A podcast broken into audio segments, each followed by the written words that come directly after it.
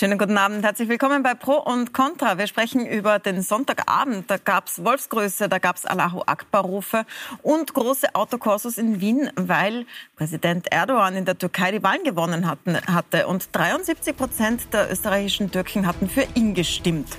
Warum ist das so? Ist da die Integration gescheitert? Gibt es andere Hintergründe? Darüber spreche ich mit folgender, folgender Runde.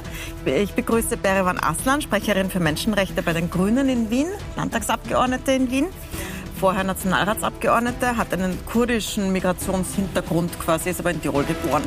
Äh, ich begrüße Hakan Gördö, Parteiobmann von Soziales Österreich der Zukunft. Sie sind Bezirksobmann in äh, Favoriten, mhm. also im 10. Bezirk. Mhm. Und waren vorher mal, äh, bis vor sechs, sieben Jahren bei der OETD, das war die ähm, der österreichische Arm der Erdogan-Partei sozusagen. Ja. Sind da jetzt Ist aber lange nicht her. mehr. lange her. Äh, schönen guten Abend. Ich begrüße Janik Schetti von den NEOS. Die NEOS sind in Wien zuständig für Integration. Christoph Wiederkehr ist Integrationsstadtrat. Ähm, darüber wollen wir mit Ihnen sprechen. Schönen guten Abend. guten Abend. Dann ist bei uns der Jugendforscher und Sozialwissenschaftler Bernhard Heinzelmeier. Schönen guten Abend. Guten Abend. Ein Soziologe und hier noch ein zweiter Soziologe und Politikberater Kenan Güngör, Integrationsexperte. Schönen guten Abend. Wir sprechen auch gleich mit dem türkischen Botschafter darüber, aber schauen wir uns zuerst kurz an, was ist da am Sonntag in Favoriten in Wien passiert. Hubkonzerte, Jubelschreie, türkische Fahnen und Bilder von Recep Tayyip Erdogan, mitten am Wiener Räumannplatz. Nach dem Wahlsieg des türkischen Präsidenten versammeln sich hier am Sonntag Hunderte seiner AnhängerInnen und blockieren den Verkehr. Immer wieder ist der verbotene Wolfsgruß der rechtsextremen türkischen Grauen Wölfe zu sehen. Bilder, die auch heute noch die WienerInnen spalten. Es ist schwierig, es ist keine schöne Entwicklung, es ist eine Entwicklung, die man auf jeden Fall ernst nehmen sollte. Nazi-Gruß und Wolfsgruß sind beide abzulehnen. Das ist halt Demokratie, manchmal tut es halt weh, wenn, dies, wenn Leute das wählen, was man selber nicht will. Das ist sicher alarmierend, aber das sind, glaube ich, auch die ältere Generation, die, die äh, an diesem alten System noch festhalten wollen. Besonders laute Kritik kommt von FPÖ und ÖVP. Integrationsministerin Susanne Raab spricht von importiertem Nationalismus und kritisiert mangelnde Integration. Tatsächlich haben in Österreich besonders viele, nämlich fast 74 Prozent der türkischen WählerInnen Erdogan gewählt. Warum hat ein autoritärer Präsident hierzulande so einen großen Erfolg? Versagen Integration und die Vermittlung demokratischer Werte?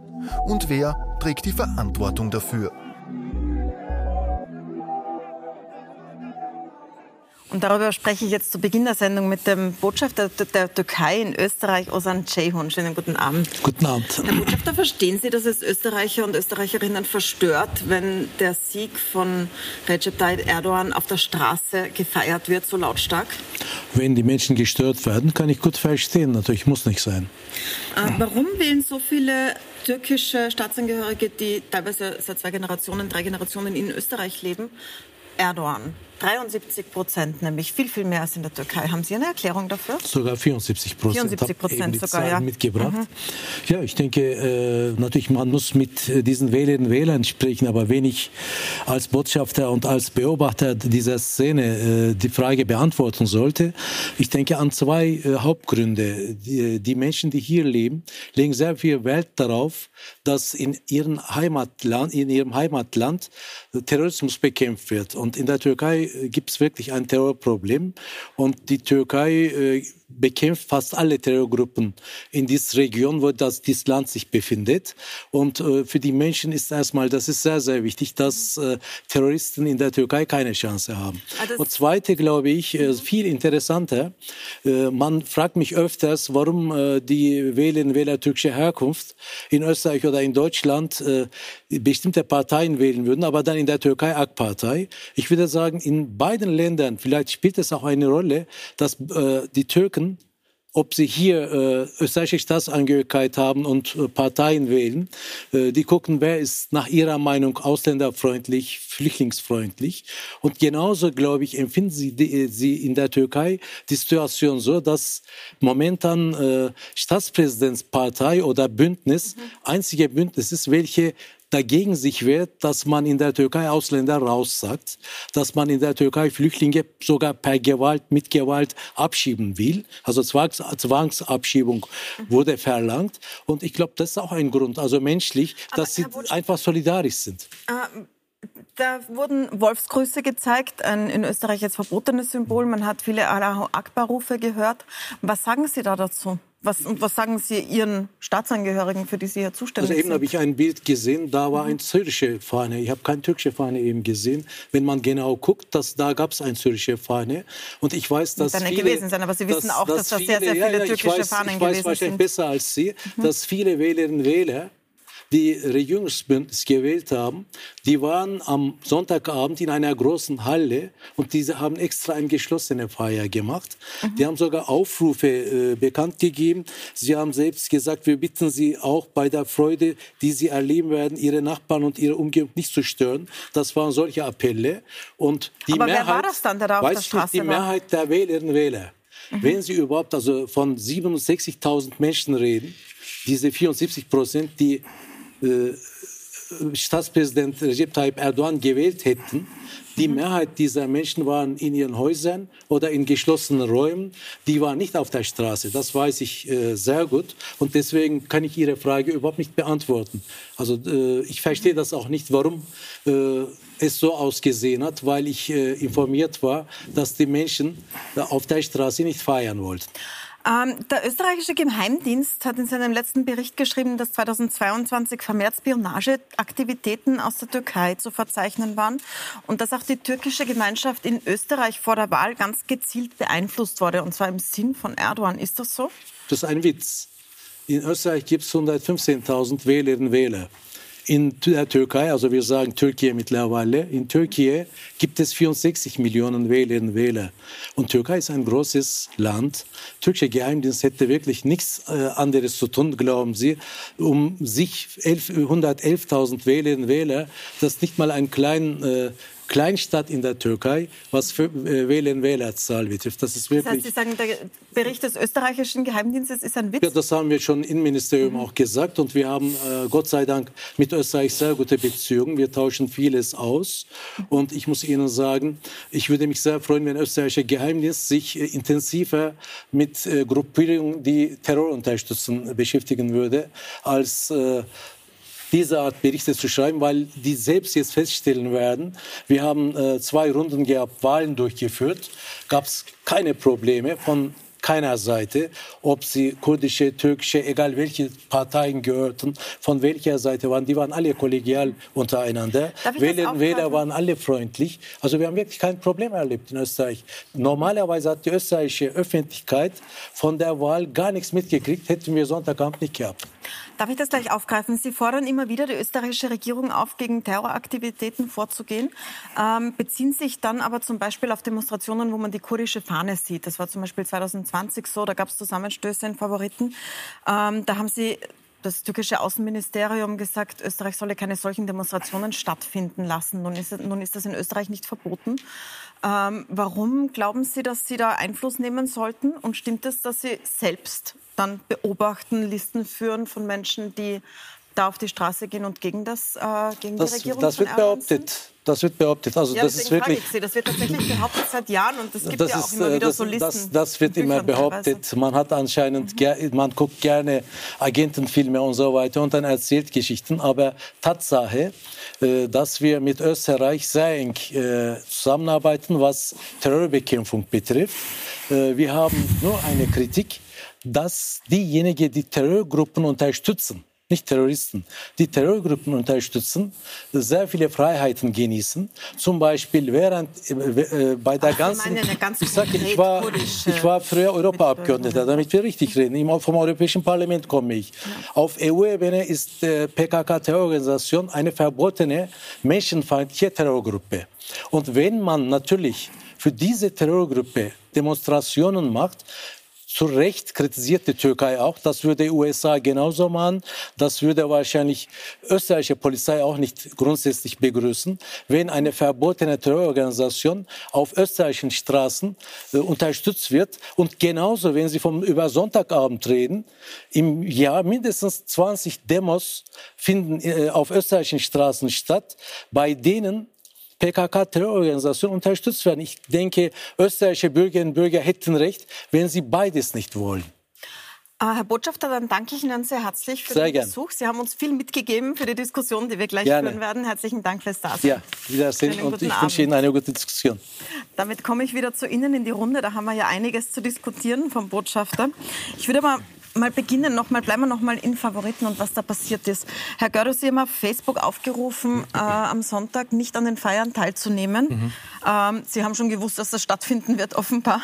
ähm, Sie haben gesagt, es wird zu Straftaten und unerwünschten Bildern geben. Jetzt, äh, jetzt sagt der Botschafter, er weiß nicht, wer da aufgerufen hat. Wissen Sie es? Wissen Sie, wer war denn da auf der Straße überhaupt? Äh, ich habe ein Bild bekommen, wo ein Aufruf, ähm, ein Meme äh, produziert worden ist, dass es äh, eine Feierlichkeit in Favoriten vor, Tisch, vor dem Tisch am Räumerplatz geben wird. Und ähm, das habe ich auch von gewissen Vereinen bekommen, die allerdings das nicht unterstützt haben. Die wollten das unterbinden. Und deswegen haben sie mir das geschickt, ob ich da denn einen Aufruf beginnen kann, um das zu unterbinden, beziehungsweise die Leute zu erreichen, um es nicht zu tun. Mhm. Frau Aslan, man hat da Wolfsgrüße gesehen, wir haben es jetzt auch im Video gesehen, Allahu Akbar-Rufe. Mhm. Sind das einfach Jugendliche, die nicht genau wissen, was sie da mitmachen oder sind das Gruppen Ihrer Beobachtung nach, die genau wissen, was sie tun? Nein, ich glaube schon, dass es hier äh, explizit hier eine politische Instrumentalisierung stattfindet und zwar auf Kosten der Jugendlichen mit Migrationshintergrund. Das Tatort, sage ich mal, war ja nicht nur Wien, sondern auch in, in den anderen europäischen Städten gab es auch diese Szenen. Ich finde es sehr schade, dass man sozusagen in einer Demokratie lebt und gleichzeitig eine demokratiefeindliche Gesinnung sozusagen unterstützt. Die Grauen Wölfe sind ja nicht irgendeine Organisation, sondern das ist eine rechtsextremistische Organisation mit einem sehr, sehr fragwürdigen Background. Und äh, ich finde schon, dass man dass man hier sehr wohl auch Konsequenzen auch stellen sollte und dass man mhm. einfach diesen Wolfsgruß sozusagen nicht äh, verharmlosen sollte. Ist ohnehin verboten inzwischen in ja. Österreich, passiert trotzdem sehr, sehr viel, Herr Heinzelmeier. Ähm, die, es waren viele sehr schockiert über diese Bilder. Ähm, ist das so relevant, was passiert in einer Straße in Favoriten? Es war ja nicht der ganze Bezirk lahmgelegt, sondern konkreter Räume am Platz. Warum, warum regt das Leute so auf? Na, ich weiß es auch nicht. Ich bin eigentlich wenig überrascht davon. Ich habe hab jahrelang im 15. Bezirk gewohnt und jedes Mal, wenn irgendeine Fußball-Europameisterschaft war oder sonst was, haben sie bei uns diese, diese Bilder abgespielt. Und wenn man gewonnen hat, dann war es eine schöne Feier. Wenn man nicht gewonnen hat, dann ist es ein bisschen unangenehm geworden. Also ich, ich glaube, was, was, was das zum Ausdruck bringt, ist, also ich glaube, dass diese Demonstrationen eher spontan sind. Also ich glaube nicht, dass die irgendwer organisiert hat. Und ich glaube, dass das halt der, der Ausdruck von einem, von einer tiefen nationalen Verbundenheit mit dem Land ist, aus, aus dem man kommt. Und wir Österreicher tun uns mit dem ein bisschen schwer, weil bei uns ist ein Nationalismus, wird gleichgesetzt mit Faschismus. Und wer, wer sagt, ich bin stolz darauf, ein Österreicher zu sein, der ist ja irgendwie schon ähm, bedroht davon, dass er, dass er ausgegrenzt wird und dass er, dass er in die Ecke, in die rechte Ecke gestellt wird. Und das ist halt offensichtlich bei den, äh, bei den Türken anders. Da darf man auch stolz auf die Nation sein. Ja, also ich finde es von daher gesehen nicht so tragisch. Was ich tragisch finde, ist, ist das, dass rechte Kräfte sie da dieser, dieser, dieser, diesen vielleicht sehr positiven Dingen, äh, dass sie die da anhängen und dann faschistische, faschistische Symbole zeigen. Also wir sind da in Österreich relativ empfindlich, was das betrifft.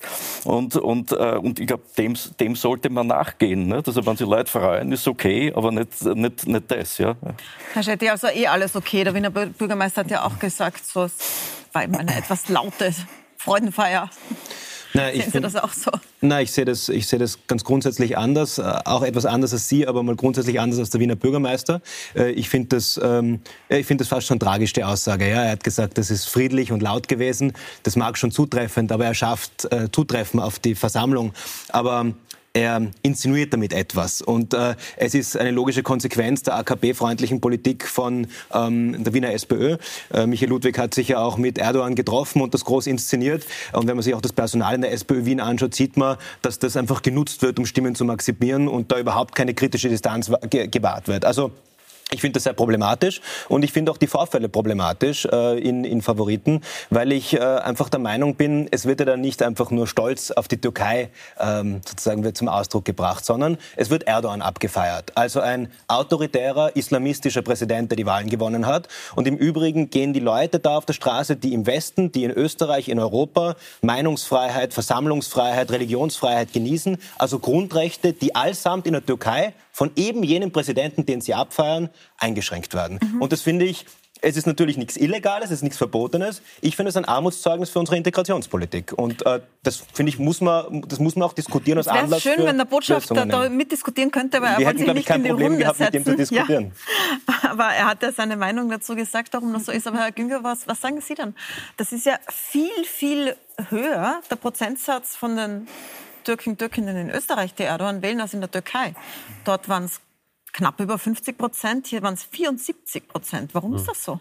Also es hat zwei sehr zentrale Gründe. Das eine hat äh, wirklich mit der ganzen Arbeitsmigration des Anwerbeabkommens in den 60er Jahren zu tun.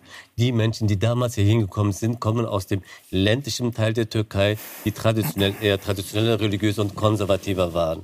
Das sehen wir auch jetzt, wenn Sie die Wahlkarte, in der, äh, die Landkarte anschauen, merken Sie, dass diese klassischen Gastarbeiterländer, in Anführungsstrichen, ein meistens sehr stark für Erdogan votiert haben, während zum Beispiel England oder die Schweiz, wo es eben diese Geschichte nicht gibt, ganz anders entschieden haben. Das ist der mhm. eine Punkt.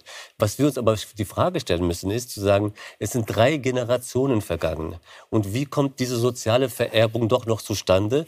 Warum haben wir in Europa keinen anderen Impact gehabt darauf? Ja, das wollte ich gerade fragen, weil das sind ja, die wohnen ja jetzt schon seit drei genau. Generationen in einer Stadt, nämlich in genau. Wien und mhm. sind sehr, sehr weit weg vom mhm, ländlichen. Genau.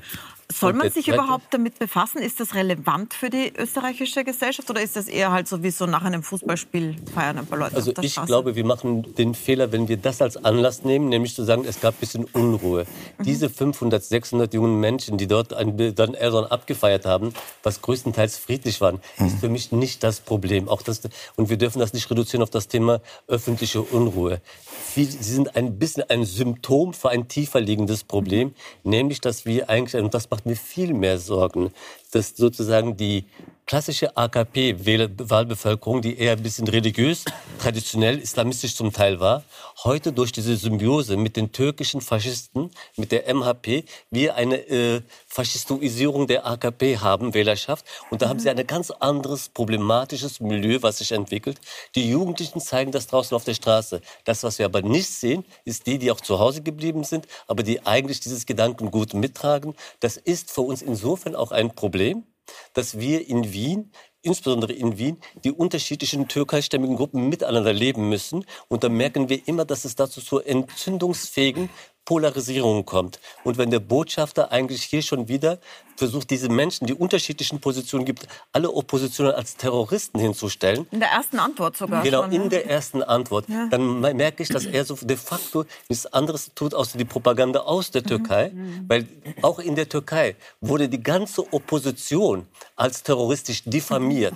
50 Prozent der Bevölkerung. Und wenn wir das hier weiterspielen und die türkischen Medien hier noch diese Propaganda zu 85 Prozent auch betragen, dann entstehen diese Kinder. Diese Kinder muss man eigentlich vor solchen Systemen schützen, finde ich. Ich würde das gerne in zwei Teilen diskutieren. Das eine ist, wie groß ist der Einfluss der AKP, der türkischen Regierung, auf die Menschen, die in Österreich leben und Türkisch sprechen und also die Medien konsumieren können zum Beispiel. Und das zweite ist, was ist in der Integration schiefgelaufen? Mhm. Beginnen wir mal mit dem Einfluss Erdogans in Österreich. Mhm. Ähm, Herr Gördel, Sie waren ja bis vor einigen Jahren, ich habe es in der Vorstellungsrunde gesagt, äh, der stellvertretende Vorsitzende mhm. der UETD. Das war eine Vereinigung, die eigentlich so die Politik der AKP in Österreich verteidigt hat. Sie sind auch mhm. als solcher hier auch schon in dieser Kombination in der mhm. Sendung gesessen und waren also sehr, sehr glühender Erdogan-Anhänger damals, hatte ich den Eindruck. Das sind Sie nicht mehr. Was ist denn bei Ihnen passiert? Bevor ich jetzt frage, was, wie groß der Einfluss ist. Ich würde gern äh, einen Satz noch zu dem ja. Vorhergesagten hinzufügen, Bitte. weil ich denke, ich darf das nicht so stehen lassen.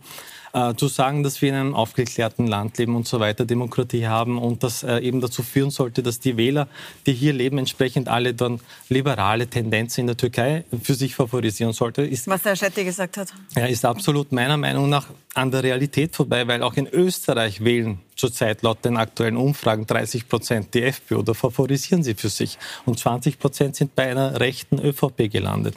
Und das bedeutet, dass wir, ich, wir sollten es unterlassen, dass wir aus Österreich, aus unserer bequemen Position und das, was der Botschafter mit Terror gemeint hat, ist, glaube ich, in erster Linie, ich will ihn jetzt nicht verteidigen, er kann das sehr gut selber, nicht die Opposition, sondern in der Türkei geschehen tatsächlich Terroranschläge. Und äh, natürlich, wir haben erlebt, was nach dem äh, November-Attentat in Österreich passiert ist. Unschuldige Menschen wurden in in ihren Häusern gestürmt, Kinder wurden gestürmt und mit automatischen Waffen wurden auch Menschen an die Wand gestellt. Und das war bei einem Terroranschlag, der der wirklich grausam und wirklich brutal war.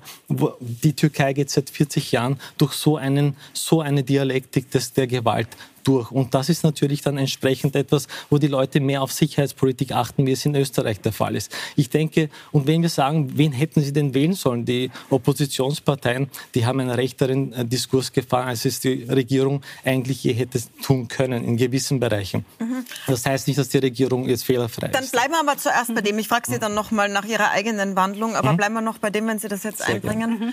Ähm, das war ja auffällig auch im Interview des Botschafters. Er hat ja ab der ersten Antwort mhm. von Terror gesprochen. Ja, also ich finde es schade, dass er nicht bei uns in der Runde sitzt, weil ich glaube, wir hätten ihn sehr gerne zerlegt. Ich, uns war seine Thesen sozusagen zerlegt. Aber ja, jedem das seine. Ich denke einfach, das ist eben das Klassische. Wie, das, wie eine defekte CD kommt aus der Erdogan-Community. Und für mich ist der Botschafter ein Vertreter der, der AKP-Partei, der Erdogan-Partei, weil ich der Meinung bin, dass er nicht der Vertreter aller Parteien sozusagen äh, der Türkei in Österreich ist, sondern ganz im Gegenteil, dass er explizit für eine Partei arbeitet und auch deren Propagandamedium auch dann verwendet. Und das kann nicht sein, dass alle Menschenrechtsverletzungen, alle völkerrechtswidrigen Angriffe, dass alle, dass jegliche Kritik an der Menschenrechtslage in der Türkei mit Terrorismus begründet wird. Weil die PKK gibt es nicht so lange. Die PKK ist nur ein Ergebnis einer, äh, äh einer einer falschen Politik, sage ich mal. Und wir haben im Moment ganz andere Probleme. Mhm. Das Problem ist einfach und ja, ich und ich würde, ich, würde, ich würde wirklich nicht Österreich mit, mit der Türkei vergleichen. In Österreich haben wir einen Demokraten als Präsidenten. In der Türkei wird ein Präsident gewählt, der völkerrechtswidrige Anschläge verübt, der alle Urteile unserer Höchstgerichte ignoriert, der Menschenrechtsverletzungen sozusagen begeht, der aus der Istanbul-Konvention aussteigt und all jegliche Frauenrechtsverletzungen natürlich, natürlich. Ich habe nicht gesagt, dass die AKP fehlerfrei ist, aber das ist eine Region, wo es viel mehr Krisen gibt, die auch Sicherheitspolitik bedürfen. Ich möchte das noch mal ja. kurz an den Herrn Schetti weitergeben und dann kommen wir noch mal zu dem ja. Thema.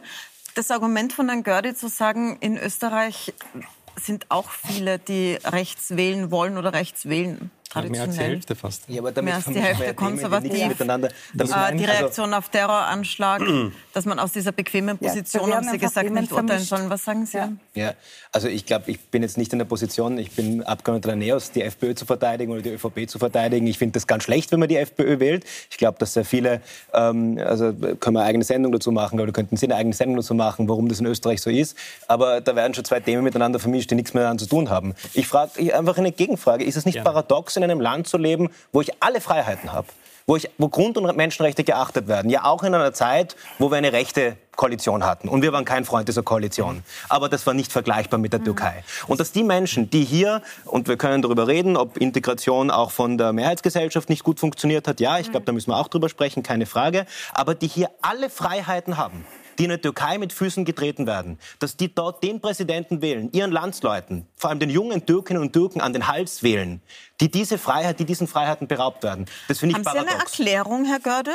Ja, also, also Sie selbst ja. sind ja nicht mehr auf dieser, auf, Nein, auf dieser Seite, aber haben Sie eine Erklärung, um das nochmal klar zu Ich wurde auch von der AKP-Lobby in Österreich während des Wahlkampfes extremst angegriffen. Also es kamen Schlagzeilen ganzseitig als Landesverräter über mich. Allerdings ist es für mich sehr wichtig, um etwas zu bekämpfen oder zu korrigieren, ist das Verständnis ein, ein wichtiger Faktor.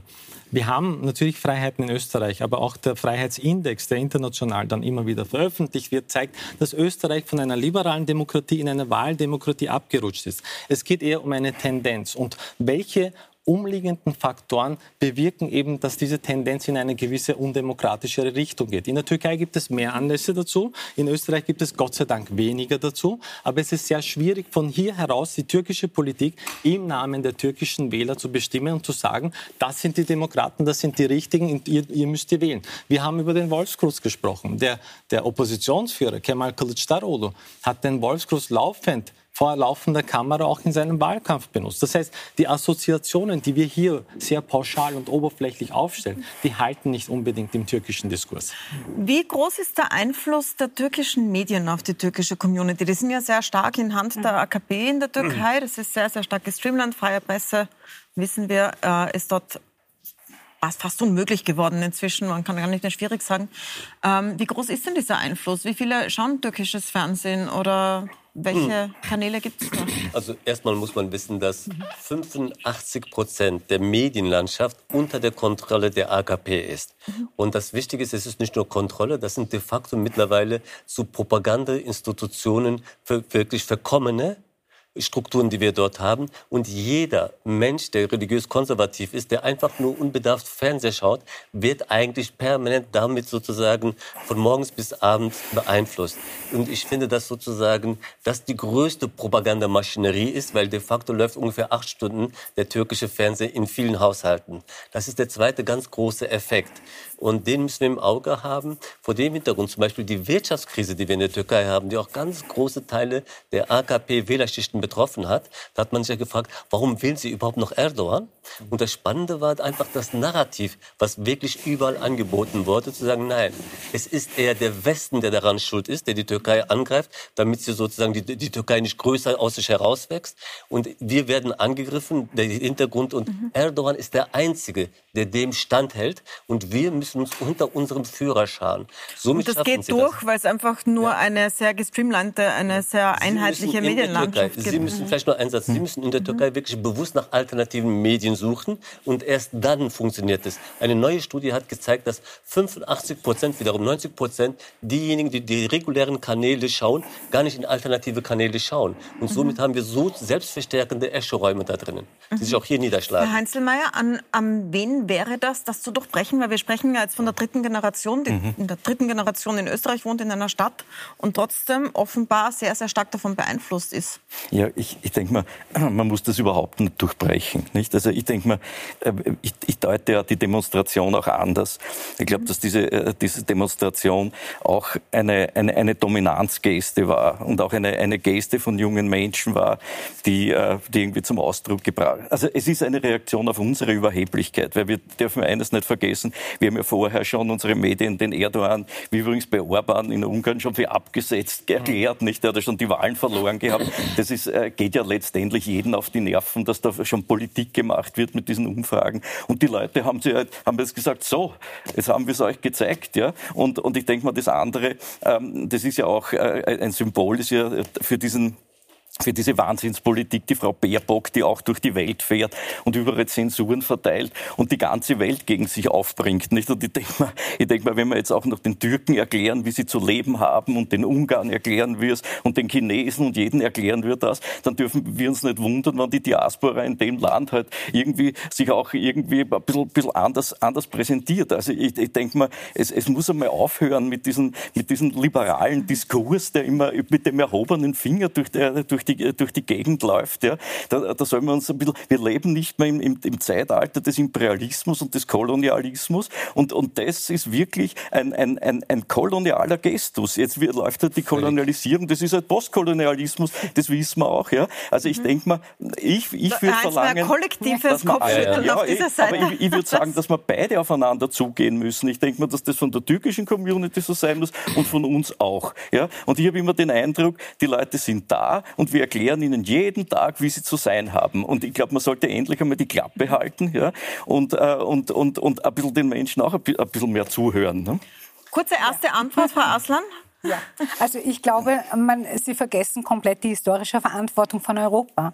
Und zwar wollen wir, also ich, uns geht es jetzt nicht darum, wie Jugendliche zu feiern haben oder nicht. Uns geht es grundsätzlich darum, dass eben äh, menschenverachtende Politik, demokratiefeindliche Gruppen in Österreich und auch in Europa nicht mehr salonfähig werden.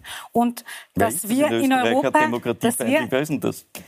Ich habe Sie ausreden lassen. Ich ja, aber ich würde es gerne wissen, weil Sie haben zuerst gesagt, Zuhören ist eine schwierige Kultur für Sie wahrscheinlich, aber wenn Nein, Sie mich ausreden aber Sie haben zuerst gesagt, dass der Bundespräsident der einzige Demokrat ist. Aufgrund der ne? historischen Verantwortung, mhm. glaube ich, müssen wir einfach wachsam sein mhm. über, jegliche, über jeglichen Rechtsextremismus, Antisemitismus, frauenfeindliche Gruppierungen etc. Und das ist, das ist genau der Punkt.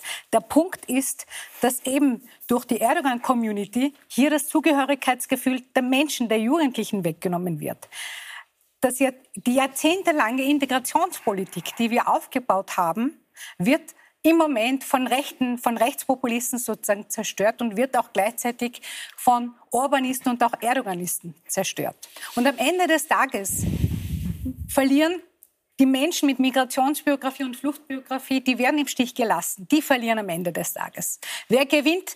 Die Rechtspopulisten, die europäischen Rechtspopulisten gewinnen aufgrund ihrer Islamfeindlichkeit, aufgrund ihrer Fremdenfeindlichkeit. Erdogan gewinnt, weil er die Lücken unserer versagten Integrationspolitik sozusagen füllen kann und sich als der starke Mann hinter all diesen Jugendlichen stehen kann. That's the point. Also. Wir müssen eine kurze Pause machen, ja. aber Herr Schetti, Sie sind dann gleich dran mit einer Antwort an den Herrn Heinzelmeier. Bleiben Sie dran, wir sind gleich wieder zurück.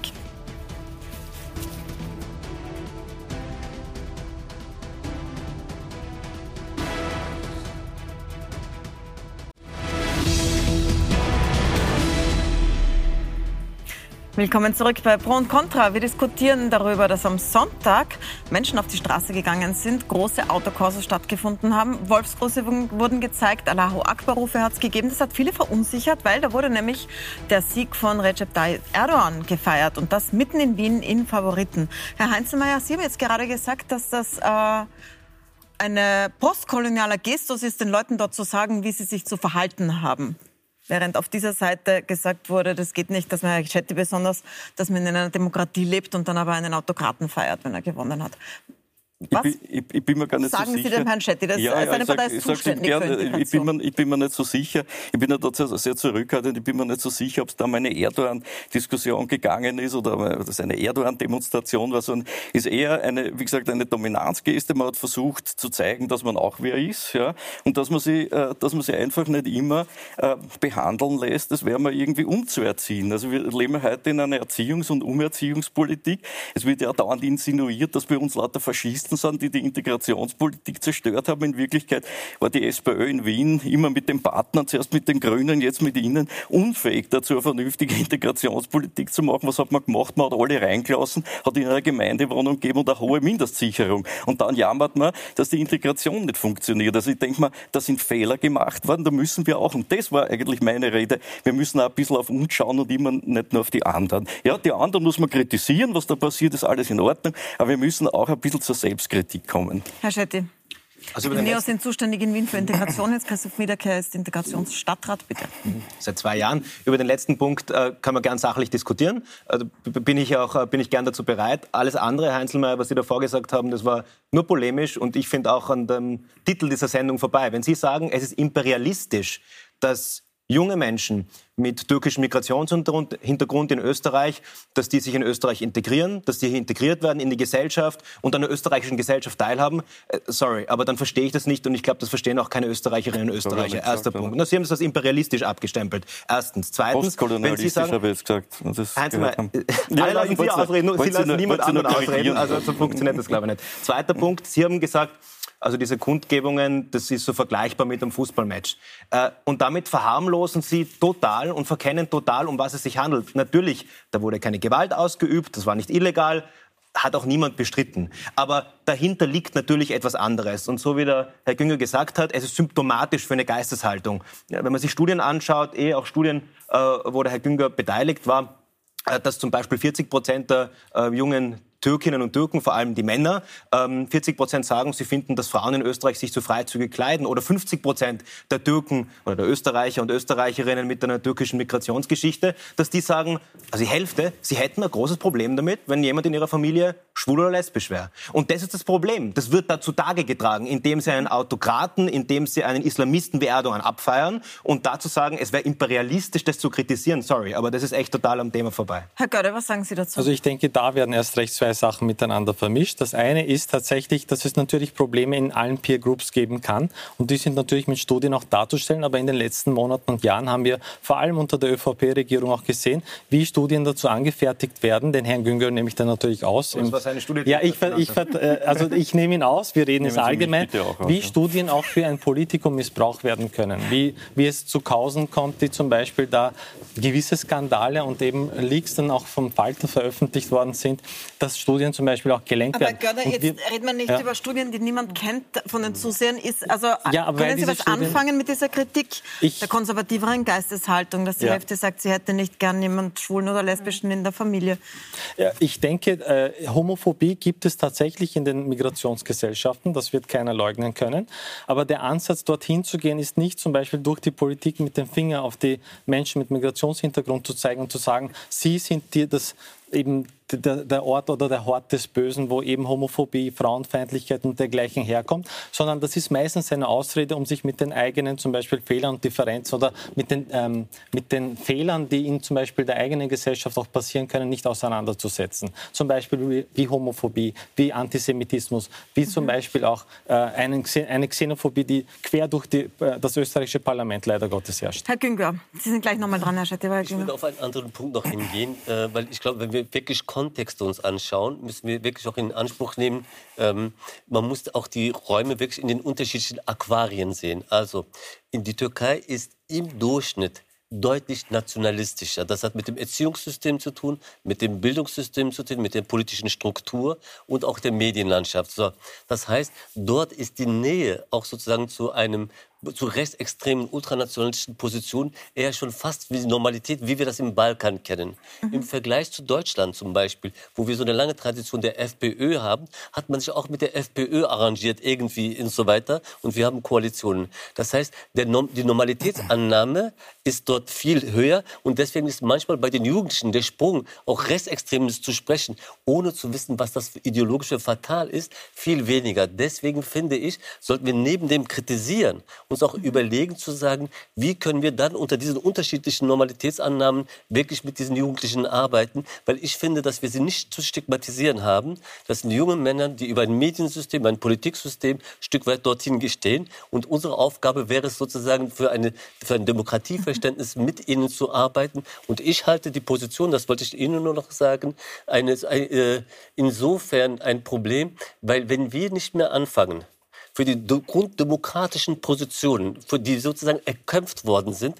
einzustehen und auch nicht nur sozusagen mit dem erigierten Zeigefinger, sondern auch in den, ohne, auch in den Diskussionen zu stellen, sondern mit doppeltem Maß setzen, sagen so, ja, das interessiert uns nicht, dann glaube ich, ent, äh, verlieren wir auch ein Stück weit unsere Glaubwürdigkeit und wir sind mit der Türkei in einer sehr, sehr engen, auch sozusagen politischen, wirtschaftlichen Beziehung und im Gegenteil, eines der Gründe, warum Europa sehr gegenwärtig so viel an Überzeugungskraft verloren hat, ist, weil sie zu viel mit einem doppelten Maßstab auch agiert hat. Und mhm. ich finde dafür eine kohärente Haltung viel wichtiger. Herr Heinzelmeier, ist das jetzt auch postkolonial für Sie, was Herr Güngler ja, sagt? Dass ich ich, ich finde, das, das, was, der Herr, was, was er jetzt gesagt hat, finde ich sehr vernünftig. Das ist genau das, was ich auch immer sage. Wenn man Leute ins Land lässt, dann muss man sich um die kümmern. Vor allem, wenn man glaubt, dass die Hilfen brauchen, um hier Fuß zu fassen. Also das ist völlig richtig. Das ist meine Kritik an der Integrationspolitik bisher. Man hat die offene Tür gespielt. Alles, was rein wollte, ist reingekommen. Und nachher hat man sich überlegt, was macht man jetzt damit? Und jetzt sind wir alle überfordert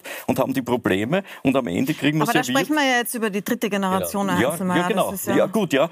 Aber das andere äh, hängt, hängt ja damit zusammen, dass die halt, und das weiß der Soziologe sicher nicht, dass, in den, in, dass Familien halt wichtig sind für, die, äh, äh, für, für, für, die, für das, wie Kinder, wie Kinder werden. Und das ist bei uns genauso. Wir sehen jetzt den, an den Studien in den letzten Jahren, dass auch in den die österreichischen Familien einen immer stärkeren Einfluss wieder auf die Kinder kriegen. Ja? Und das ist bei den türkischen Familien, die sowieso konservativ-bürgerlich sind, das wissen wir, auch stark. Also darf es doch keinen verwundern, ja, dass dort die, äh, die politische Überzeugung, die politische Haltung der, der Eltern auf die Kinder übergeht. Also das finde ich ganz, ganz normal. Und nachdem in der, in der türkischen Familie dann der, der, ein, ein also großer... Es sind Brüche innerhalb von Generationen. Interessant ist die Beobachtung, dass sonst wären die 68er nie passiert. Also wir haben nicht nur eine Fortschreibung, wir haben eine sehr starke Fortschreibung, aber es gibt immer gesellschaftliche Zäsuren.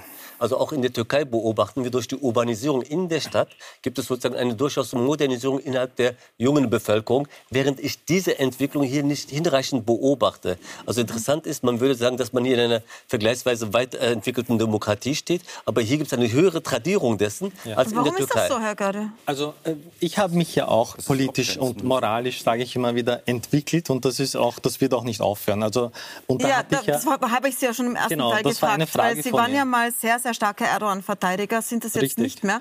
Ja, erstens hat sich Erdogan auch geändert, nicht nur mhm. ich. Ja. Und zweitens war es natürlich so, umso mehr ich in diese Diskussionen eingehe, es war der, die erste war bei Ihnen, äh, war es auch natürlich für mich eine Aufgabe, eine gewisse Empathie auch bei meinem Gegenüber zu erwecken.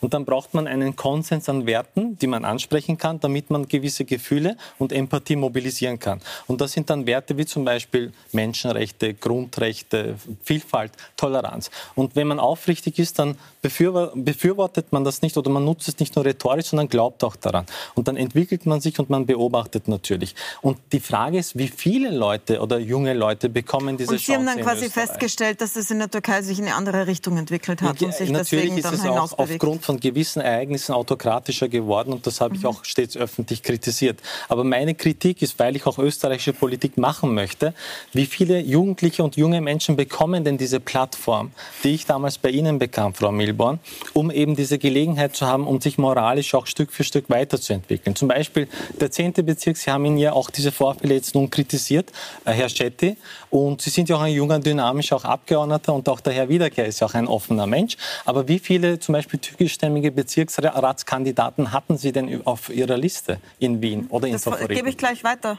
Ja, die Zahl weiß ich jetzt nicht auswendig. Ich glaube, man kann aber nicht nur gute Integrationspolitik machen, wenn man einen. Wenn es war null. Ich glaube, man kann auch gute Integrationspolitik machen, ja. wenn man nicht eine gewisse Ausländerquote erfüllt. Finde ich auch einen aber komischen null Zugang. Ist eine interessante aber ich Zahl, würd, ich würd, Ich würde vielleicht noch gerne eine Bemerkung machen zu dem, was der Heinzelmeier gesagt hat, weil ich da ja im Gegensatz zu dem Rest, ähm, was Sie heute in der heutigen Sendung gesagt haben, ja durchaus zustimmen. Also wenn Sie sagen, dass wir gerade in Wien eine jahrzehntelange verfehlte Integrationspolitik hatten, insbesondere verursacht durch eine SPÖ in der Wohnbaupolitik, in der Bildungspolitik, die Integrationspolitik im Allgemeinen, dem würde ich zustimmen. Also ich glaube, gerade linke Parteien haben oft das Thema Integration links liegen gelassen, weil das halt ungemütlich gewesen wäre, sich der eigenen Verantwortung zu stellen. Ich halte es aber für sehr unverantwortlich, weil wenn man Probleme in der Integration links liegen lässt, man erst dann die Probleme von rechts bekommt. Und der Christoph Wiederkehr wurde jetzt ein paar Mal schon so im Nebensatz angesprochen. Ja, der ist seit zwei Jahren Integrationsstadtrat. Ich glaube, niemand, der seriös diskutiert, wird sagen, in zwei Jahren lösen wir die Probleme, die davor in Jahrzehnten entstanden sind. Aber was wir in Wien tun beispielsweise, sind ähm, Sommer, so, Sommerschulen, ja, wir sagen immer Bildung, ist der beste Hebel in der Integration. Sommerschulen für außerordentliche Schüler, also für Schüler, Schülerinnen mit Deutschdefiziten. Wir würden es gern verbindlich machen, verpflichtend. Da wehrt sich die ÖVP im Bund. Komisch zum Beispiel. Wir haben gerade vor kurzem eine Initiative gegen Radikalisierung gestartet. Also da passiert extrem viel. Das ist nicht so sexy, weil das sind Maßnahmen, die tatsächlich wirken, die vielleicht erst in fünf, in zehn Jahren wirken, aber die passieren. Und einen, Herr Schette, es gibt Widerspruch zu Ihnen. Ich komme nachher noch mal zu Ihnen, aber ich möchte zuerst aufgreifen. Ja. Sie haben gesagt, linke Parteien haben das Integrationsproblem liegen gelassen, weil es schwierig ist. Ähm, fühlen Sie sich angesprochen als Grüne? Ähm, also ich teile mal als, als einzige Frau in der Runde mal ganz schön aus. Und zwar fange ich mal bei der ÖVP an und bei der FPÖ an, die sich massiv über die Szenen sozusagen in Favoriten aufgeregt haben. Sind heute beide nicht da, aber aus ja, äh, Termingründen ja, tatsächlich, weil wir die Sendung recht kurzfristig einberufen gleichzeitig haben. muss ich sagen, es gab bis dato keinen einzigen sachpolitischen, vernünftigen, integrationspolitischen äh, Vorschlag oder ein Maßnahmenpaket seitens dieser Parteien. Aber trotzdem, die, vielleicht wollen Sie trotzdem auf die Frage antworten, ich, ich dass linke Parteien da eher die, die Augen verschlossen haben. Herr Kuhn. Äh, auf, auf Bundesebene hat die ÖVP jahrzehntelang das Integrationsressort und bis dato können wir wirklich nicht von einer sachpolitischen, effektiven Integrationspolitik reden. Und auf Wien-Ebene hat der Herr Wiederkehrt, der Stadtrat Wiederkehrt, das Integrationsressort. Allerdings muss man sagen, äh, er kommt mit der Verzögerungspolitik nicht weiter, weil genau die Einbürgerungsbehörde, die ja für Integrationspolitik zuständig wäre, die MA35, äh, trotz Reformen, trotz so viel Budget, trotz, äh, trotz äh, so viel Unterstützung und Maßnahmen es einfach nicht schafft, die Menschen innerhalb kürzester Zeit sozusagen zu integrieren. Alle Menschen, die sozusagen einen Termin beim Staatsbürgerschaftsverfahren wollen, die müssen jetzt einem Jahr sozusagen auf ein Erstinformationsgespräch warten. Und diese Baustelle darf man nicht vergessen. Und ja, mhm. auf Wien-Ebene wird werden einfach integrationspolitische Maßnahmen der Opposition eins nach dem anderen abgelehnt. Äh, ich habe auch selber persönlich auch ein Maßnahmenpaket gegen Extremismus in Wien eingebracht, der auch sozusagen abgelehnt wird. Also hier dann sozusagen äh, alle progressiven Kräfte und Parteien und auch linke Parteien inklusive Grüne sozusagen denen Integrationsversagen vorzuwerfen. Ich denke, politisch haben die Grünen einfach wenn wir uns die Szenen, die Wolfsgrüße sozusagen im Favoriten anschauen, politisch nutzt es uns nicht. Politisch nutzt es eher den Rechtspopulisten, mhm. die dann sozusagen mit den Fingern dann drauf zeigen können und sagen können, schaut, ihr habt die Leute reingelassen und die können sich nicht integrieren, die vertreten unsere demokratischen Werte nicht. Aber Politisch profitiert ja. die Erdogan-Partei davon, weil mhm. sie sagen, na schaut, die Rechtspopulisten üben wieder Fremdenfeindlichkeit und Islamfeindlichkeit auf. Also braucht sie keine Angst haben, wir stehen hinter euch. Wir haben noch fünf Minuten. Ich hätte noch gerne ein paar Wortmeldungen dazu. Das ist doch nicht ehrlich. Also ich glaube, es gibt bei den Grünen engagierte Politikerinnen und Politiker, die sich der Sache auch ein bisschen differenzierter widmen. Aber bei den Grünen, ich habe erlebt das so oft, ja, wenn man sagt, widmen wir uns, dem, widmen wir uns dem Thema der Integration differenzierter, dann heißt es gleich, jetzt springst du auch auf diesen rassistischen ÖVP-FPÖ-Zug auf. Und das finde ich, ich meine, das weiß auch jeder. Ja? Also dass die Grünen also sich da jahrelang war im Bezug jahrelang, auf die verwehrt, 35. jahrelang verwehrt haben, gegenüber, ja. gegenüber überhaupt sich den Fehlern, den Problemen einzugestehen. Da reden wir gar nicht über Lösungen. Das, ist, das weiß jeder. Der Herr Günger schüttelt massiv den Kopf. Ich möchte das noch kurz hören, was er sagt. Allen, okay. Wirklich in der Frage allen widersprechen. Also erstens müssen wir wissen, dass der größte Teil der Zuwanderung in Österreich in Wien stattfindet. Und Wien hat eigentlich das zu bewältigen. Und wenn man wissen würde, wie viel Absorption das ist und wie viel Arbeit tagtäglich passiert in der Bildungspolitik, in der Jugendpolitik, in der Wohnpolitik, dann ist das erstmal enorm. Ich glaube, dass wir vergleichsweise eine relativ friedfertige Gesellschaft sind, trotz hoher Zuwanderung und auch sozialen Konflikten, die wir haben, ist erstmal eine Errungenschaft. Wien darf man nicht mit anderen österreichischen Städten vergleichen, sondern muss man mit anderen europäischen Metropolen vergleichen. Punkt eins. So viel zur Stadt Wien. Wo der, wirklich der Missstand ist, es ist auf der, also ich finde, dass wir auf der sozialstrukturellen Wohnbaupolitik und vieles, sehr vieles gut läuft. Was wirklich übersehen wurde ist, und diese Kritik würde ich teilen, zu sagen, man hat sich mit der, mit der inhaltlichen, weltanschaulichen Haltung, die es in Teilen der, der, der migrantischen Community gibt, eigentlich lange, lange nicht beschäftigt. Das hat man verabsäumt. Das halte ich für ganz, ganz wichtig, wenn wir darüber sprechen. Und mhm. last not least, wenn wir sagen, wir haben jetzt sehr stark auf die Türkei-Stimmung hingeschaut, was sind dann unsere Hausaufgaben? Da würde ich nur drei Punkte alle in aller Kürze erwähnen. Erstens, wir, wenn wir in diesem Land den Türkei-Stämmigen auch in der dritten Generation das Gefühl geben, dass sie die Stiefkinder dieser Gesellschaft sind und eigentlich nicht wirklich gewollt sind, dann führt es niemals zu dieser emotionalen Integration, die wir uns alle wünschen, sondern im Gegenteil, man macht es Leuten wie Erdogan viel einfacher, um sie zu vereinnahmen. Punkt eins. Mhm. Da sind übrigens die Türkei-Stämmigen auch nicht ganz Sie müssen ein bisschen schneller sein, Herr Günger. Es ist sehr ja, spannend, okay, aber gut, ich habe noch zwei, aber der, der zweite Punkt ist, wir müssen uns auch die Frage stellen, wie ist es eigentlich möglich, dass wenn Kinder hier in die zehn Jahre in die Schule gehen, wir ihnen wirklich so wenig an ein Demokratieverständnis mitgegeben haben, dann haben mhm. wir als System versagt, wenn ein Erdogan über Propaganda das eigentlich nachholen kann. Und das Dritte ist, wir müssen wirklich aktiv mit der türkischen Community und den allen in einen kritischen, aber konstruktiven Diskurs gehen. Was wir jetzt haben, ist, wir empören uns diese Woche und nächste Woche ist das wieder vergessen. Fünf Jahre später werden wir wieder hier sitzen und über das Gleiche sprechen. Kommen wir ein bisschen aus dieser Symptombekämpfung heraus und versuchen wir wirklich längerfristig grundlegend darüber zu arbeiten. Das wäre mein Plädoyer. Danke sehr, Herr Gördel. Äh, da möchte ich gleich nahtlos anschließen. Es stimmt auch vor, bei den Vorfällen, die vor drei Jahren passiert sind, um das EKH, um das mhm. Ernst-Kirchweger Haus, äh, da, da gab es ja tatsächliche Ausschreitungen. Und da wurde auch sehr viel von der Politik gesagt. Da waren auch alle involviert. Allerdings haben wir gesehen, und wir haben das aktiv verfolgt. Wir haben ja Anträge im Bezirk diesbezüglich gebracht. Es ist tatsächlich nichts passiert. Und das heißt, man spricht immer nur drüber, wenn es kracht und dann nicht mehr. Ja, wir haben auch Anfragen gestellt, was denn mit mhm. diesen angekündigten, ähm, äh, ja, mit diesen Versprechungen passiert ist. Es, es hieß einfach, es wurde nicht gemacht. Also das war wirklich das Resultat. Und eine, ein Vorschlag, den ich geben möchte, zuletzt ist, ich war auf der Straße, als diese Feierlichkeiten waren. Ich war auch vor drei Jahren auf der Straße.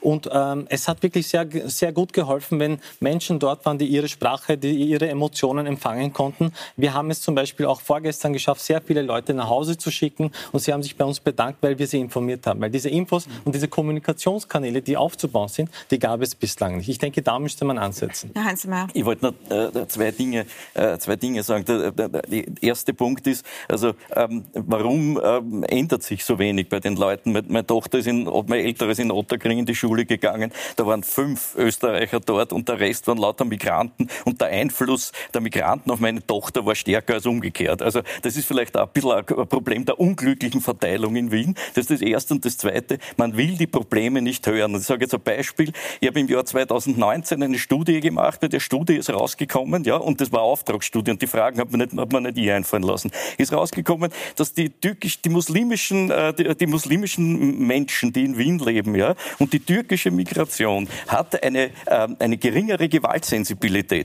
Wissen Sie, was dann passiert ist? Die, die Stadt Wien hat, hat sich bemüht, dass diese Studie nicht veröffentlicht wird, weil das rufschädigend ist für die türkische Migration. Und da muss ich Ihnen sagen, Passiert wenn aber auch umgekehrt. Wenn ja, ich glaube, ich, ich glaube, es wird das alles manipuliert. Aber, ja. aber nur, und wenn man so umgeht damit, also, da, also, also dann, Sie können jetzt der SP und den Grünen nicht nee, vorwerfen, aber, ich, sage, dass ich, ich war damals rassistische dass Politik... Man, dass man unter Druck gesetzt Bitte. wird, das Wir sind jetzt leider am Ende der Sendezeit und äh, ein Satz wissen. noch, Frau Aslan. Sie wollen es nicht wissen, sagt der Herr Heinzelmeier. Nein, ich finde einfach, also äh, mit rechtspopulistischer Propaganda kommen Sie nicht weit. Sie, Sie, können, Sie können hier nicht den, weder der Sozialdemokratischen Partei noch den Grünen vorwerfen, dass sie rassistische Motivationen hatten, so eine Studie nicht veröffentlichen zu dürfen.